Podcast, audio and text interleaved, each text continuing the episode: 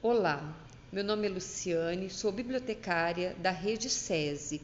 Vou ler para vocês agora uma crônica do livro A Menina que Colecionava Borboletas, de Bruna Vieira. A crônica se chama 19. É tolice, eu sei que é, mas está me matando por dentro. Cada dia sinto uma dor diferente, como se estivesse se espalhando disse, respirando forte, só para garantir que ainda doía, naquele momento, na boca do estômago. Não diga bobagens. O que você tem não é uma daquelas doenças que as pessoas se recusam a dizer o nome. Também não é amor, é drama, é pena de si mesmo, vai passar. Dizem isso o tempo todo.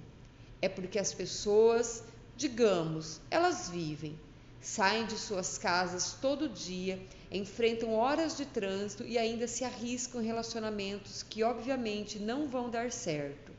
E é claro, depois de alguns meses se ferram. E por que elas continuam tentando? Retruquei.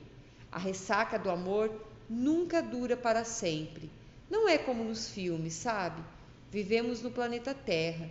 Temos um elenco que conta com bilhões de pessoas. Como eu descubro qual é a certa? Posso te contar uma coisa?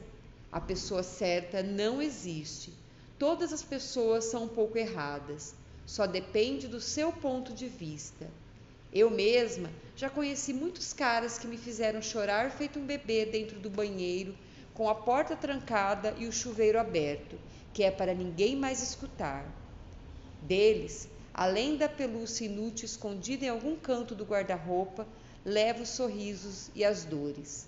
Ok, também algumas músicas e bandas que conheci enquanto estava com cada um deles. E onde é que você guarda as dores? Junto com os momentos bons. Deixe em equilíbrio. Não vale a pena apagar nossos próprios sentimentos, sabe? Acho que é tudo meio ligado. Dor, saudade, insegurança, felicidade vão fazendo uma trança como esta que estou fazendo em seu cabelo, disse, ao pegar o elástico da minha mão e dar três voltinhas no final da trança. Ah, é? Eu queria ter coragem de cortar ele curtinho, como o seu. Foi uma metáfora, mas se você está encarando desta forma, vamos lá. Você quando você tira uma parte da trança, ela se torna mais feia, mais frágil, mais boba. É importante que os fios estejam bem organizados e divididos, assim como os nossos sentimentos. Precisamos entender muito bem quem somos antes de cobrar isso dos outros. É um exercício complicado, mas funciona. Eu sei muito bem quem sou, sempre soube. Todo mundo pensa assim, até o momento em que erra. Às vezes, erra feio de um jeito que as coisas nunca mais voltam a ser como antes. Então, mudam para se adaptar e acabam não se conhecendo mais por um bom tempo.